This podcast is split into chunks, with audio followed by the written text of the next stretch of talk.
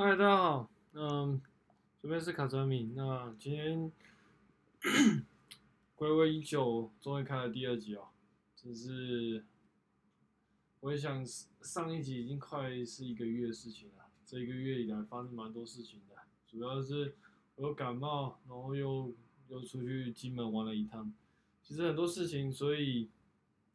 这一个月将近是休息的时间哦。那我觉得最近感觉上大家对生活状况好像有比好，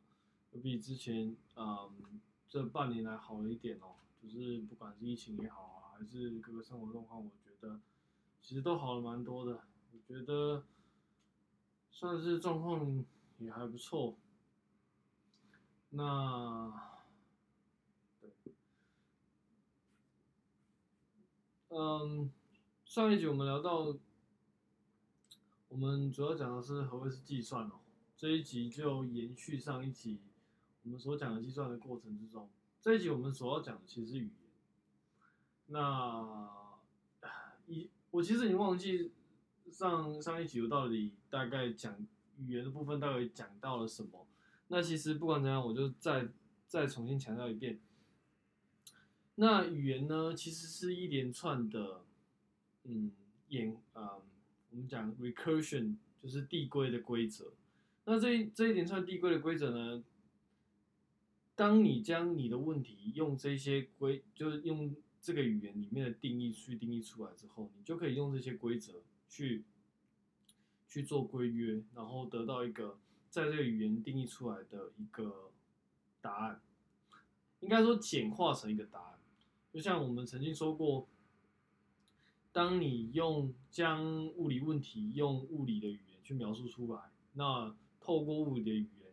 我们就可以找到它所啊、呃、它所定义出来的答案。比如说 F 等于 ma，那如果你有 m 有 a，然后在这个在这个规则之下，你就能找到所谓的 F。那当然，这 F 等于 ma 并不是说随便定的，它基本上呢是由实验所。去规定出来，就是也不是规定，应该说所实验所实证出来的，然后去经验所，呃，推导实证出来的一个公式。那这个公式其实我们就可以把它当做是物理的语言。那在计算中，其实语言也是一样的。其实，在写程式的过程之中，其实你大概会碰到很多种不同的语言。以十几二十年前来讲，或许。你的工作领域之中，你可能可以一个语言，然后一直到你退休。但其实讲退休其实也早，其实从一九算，如果从真的城市是一个呃普罗大众都可以去接触到的工作来说，好，从一九九五年到现在也才将近二十五年的时间哦。其实以现代的职业生活来发展来说，其实。就你假设你从一九九五年你自己第一天到职到现在，你可能还没退休，可能啦。就是我们先撇除那一些早期有拿到一些选择权或是拿到一些股份，然后呃一飞冲天的那一些工作人员，先撇除他们，毕竟他们是少数，呃，在台湾可能是少数了。撇除这些撇撇除这些所谓的科技新贵来说，其实，嗯，你能够。应该说，剩下大部分人可能到现在还在工作，也就是说，你第一份工作所用的语言到现在应该可能已经不太一样，除非你是做非常底层的工作，然后到目前为止你都在那个领域，比如说 C 或 C 加加，那 even 是 C 或 C 加加，其实在某一些领域来说，其实他们也换了蛮多种不同的语言，比如说我们最常举例。然后最长最长寿的语言大概是 C 哦，C 或 C 加加。那早期在很早很早之前，大概在 Windows 九五吧，那个时候还是在 MSCV C 加加的年代的时候，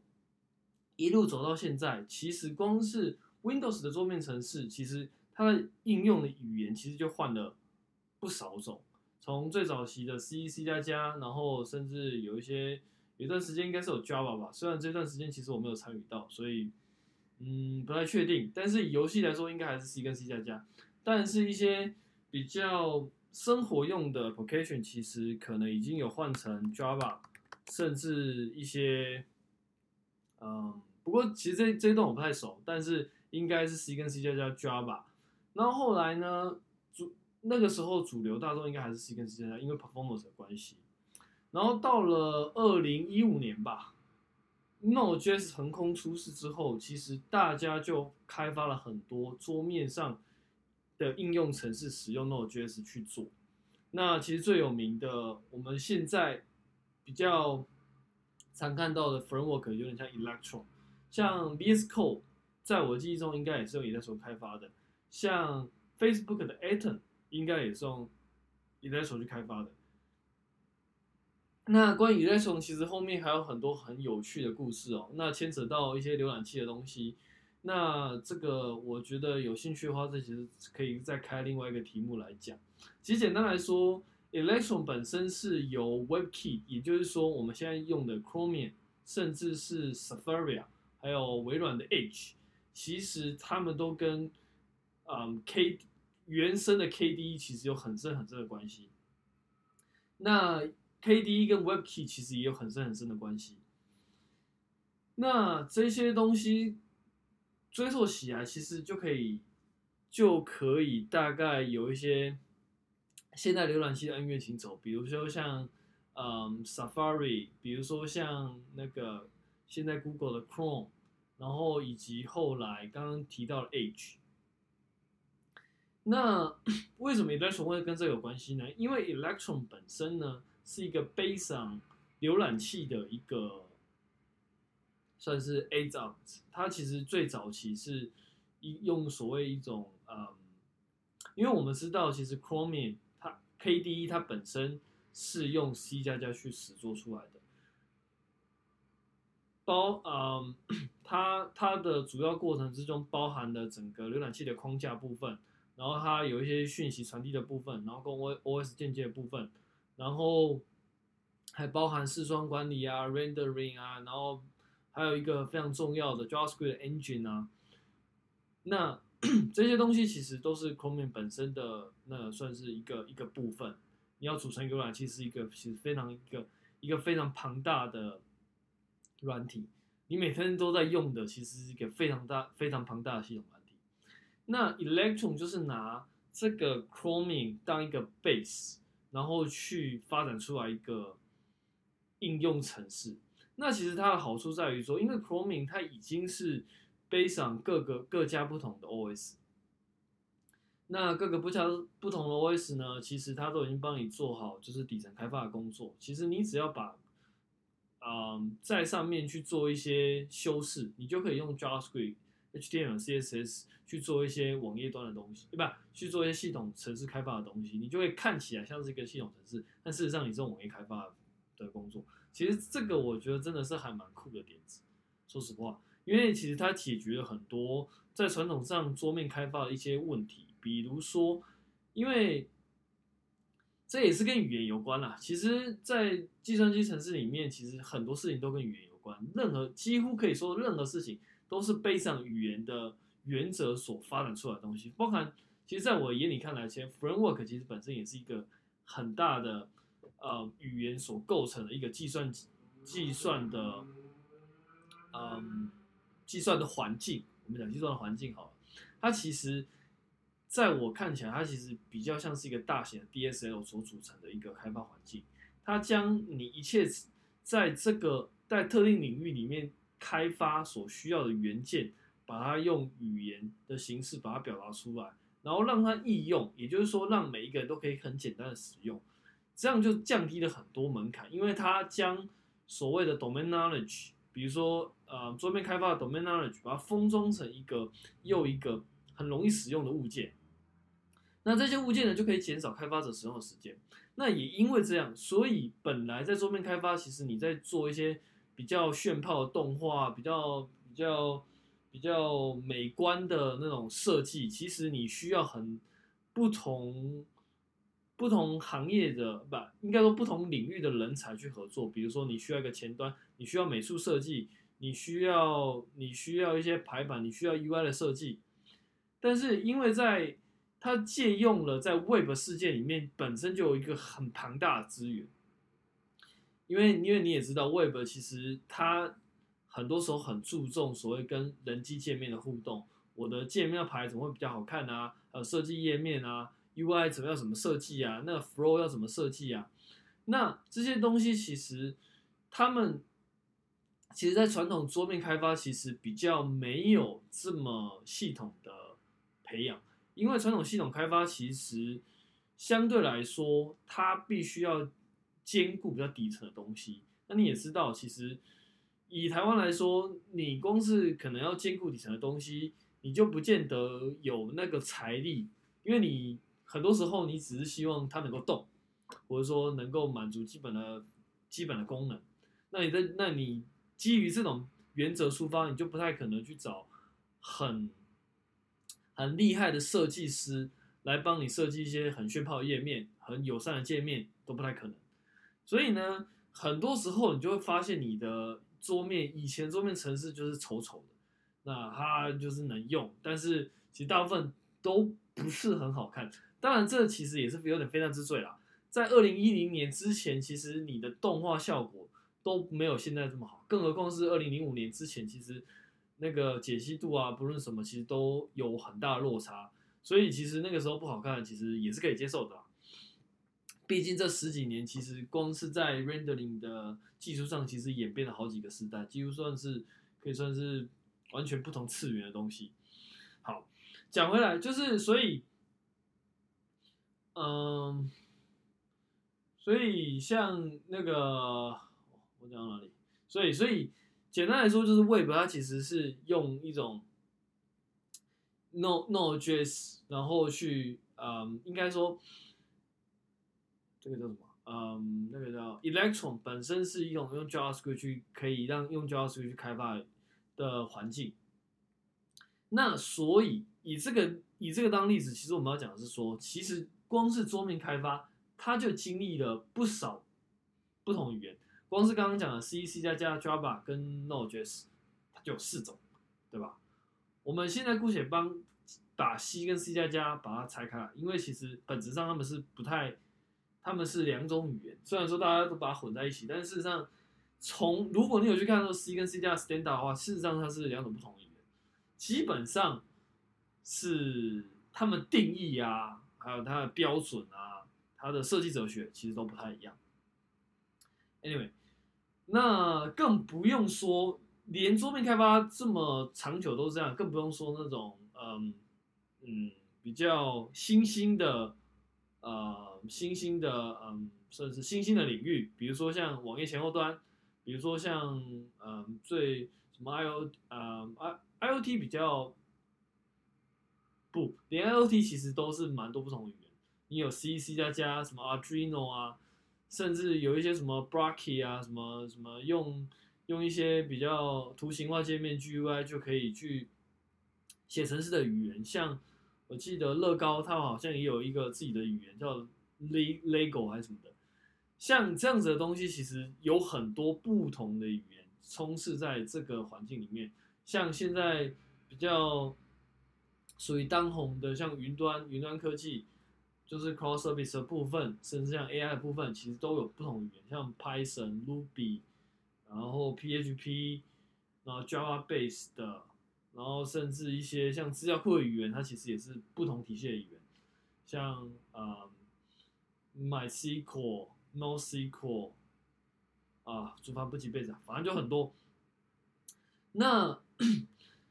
这些语言呢，所以。这些语言其实他们都有各自因为不同目的所开发出来，那也都有不同的特色。那其实我们今天要讲的就是语言本身的概念。我我我我们今天再再回到这个主题，举这么多语言，其实只是要当一个人写到嗯，在这个领域里面，可能过了一一年到两年、三年之后，他可能。因为职涯的关系，他可能接触到不同的领域，比如说他原本可能在 Embedded System，可能是 C 跟 C 加加，然后跳到 Web。如果啦，如果这个人其实是好，我们不要说职业好了，我们讲学生时代。学生时代，假设这个人是资工系，他可能修 OS 的课，可能修嗯 e b a s i s 的课，或者是说讯号的课，他可能要写 C 跟 C 加加。然后他当他写到资料库系统的时候，他可能写 SQL。然后当他去写后端的语课程的时候，他可能就要用 Python、PHP、Java。然后他可能写到 Machine Learning 的时候，他可能需要用到 R 或者说 Python，甚至像最近比较新的是呃 Julia。那这些语言，那就会有一个问题产生，就是说，到底我要学哪种语言比较好？其实这个问题见仁见智。那我我到目我到目前为止的答案是说，与其你去学这些不同的语言，倒不如你去学。语言本身的原则，简单来说，曾经有一派有一派呃语言学家是这么这么建议的啦。他们说，你想要了解语言，其实最最嗯最好的方法，其实应该去实做这些语言特性。去，因为当你有办法自己去实做这些语言特性的时候。你其实才有办法，呃，真的去了解什么叫语言，然后你也比较能够在面对不同语言的时候，你比较容易找到这些语言的相似以及相异之处，你也比较容易知道这个语言到底要怎么用会比较好。那甚至你更高端者，你其实可以去判断说，这语言到底是会有什么好处，会有什么坏处，以及它到底适不适合。你所要面临的问题，因为很多时候你到一个新的工作里面，你可能，你可能，或你也不可能，那应该说你可能有那个机会，你也有可能没有那个机会去选择一个新的语言。假设你今天是一个刚到部的员工，那你可能就是 follow 前人的那种语言，然后就是硬着头皮写。但是你有可能是今天你有机会去决定你们公司开发的那个新的专案是要使用的语，要用什么样的语言。那这个时候，你就不论你是要学新的语言，还是你要决定使用哪一种语言去开发你们家的产品，或者说要解决你所要面临的问题，这个时候，你有没有办法快速的去了解一门语言，就是变成一个相当之重要的呃技能。因为如果你有办法去很快速了解这个语言的话，你会比较容易去掌握这个状况。然后你也比较容易去评估这个专案的风险到底在哪，然后甚至你也比较容易去知道说到底哪一些人在推销哪些语言，到底对你来说是好还是坏。然后因为像现在语言其实已经变成一种 buzzword，你你会看到每大概每三年、每四年都会有一个新的语言出现，然后叭叭叭他就会讲说哇，我们开发一个新的语言，然后这语言可以干嘛干嘛干嘛干嘛干嘛，然后他们就会用很多广告。般的洗脑的方式去告诉你说这个语言是很棒，但问题就是说，你真的有，你真的应该说，他们解决问题是你的问题吗？其实很多时候大家都会搞错一件事情，就是说，其实很多时候像大公司遇到问题，不见得是会你遇到的问题。比如说像呃很久很久以前啊、也不是很久啊，大概三四年前吧，四五年前，一个东西叫 Hadoop，那可能有些人听过，因为那现在刚毕业的可能就已经没听过了。那 Hadoop 呢？其实目前因为因为因为我本身其实比较没有用过，比较不太嗯，我自己本身是没有用过 Hadoop 啦，但是我有去读过那个他那一篇论文。那呃，因为坦白说，以我自己的经验来说，其实我遇到的资料量其实不需要 Hadoop 的。那其实也，其实很多公司其实大概用不到 Hadoop，原因是资料量其实差太多。因为 Hadoop 本身它是为了在搜索引擎上，为了 Google 为了能够去处理很大量的资料，因为它可能一个晚上，它可能就有好几 T，可能啊，因为我也没接触过 Google，我也没进过 Google，我只是大概可以。猜了，就是大概去评估一下，大概去猜。但是如果我讲错，其实也，如果有人有知道，大概知道 Google 的量级大概多少的话，其实也可以来信告诉我的。那就我所猜测的，他们可能，好，我们不要说一天呐，我们光是一个月一两 T，其实就已经是，啊、台湾很多公司达不到的，因为，嗯，虽然说大家都说云端、云端、云端啦，就是很多云端公司啊，但事实上，其实如果各位有在台湾加过网站的人，大概都能够清楚说，一个普通的网站，其实你的拜访率其实没有那么高，甚至有一些新创公司，它的拜访率也没那么高，更不用说每一分每一秒的流量了，其实真的没那么高，大概只有某一些那种电商啊、电商网站啊，或者说像一些入口网站，像雅虎啊，或者说以前的奇摩，他们可以到达。单日单点的流量可以到达很高，至于大部分其实应该不会到那么高，那更不用说什么呃一天几 T 了，根本不太可能，他们可能连一一个月有没有一 T 可能都有困难，甚至嗯，我当当然是我乱猜的，但是可能我因为我们现在暂时撇除那种乱收资料，就是你可能收一堆 log 啊什么。就就是他可能上线资料一个 access 就一个，你就把他那个 cookie 啊，是那一些后端那一些呃浏览器传过来资料全部收下来。那呃，我们姑且连这些资料全部都算，因为其实很多这些资料其实没什么用的嘛，就是当当然看你用途啊，但其实很多时候是没什么用的，因为事实上这些资料大概很多时候。嗯，他们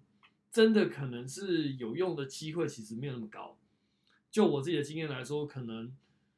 嗯，可能你假设你有一百，有可可能有一一两百 G，可能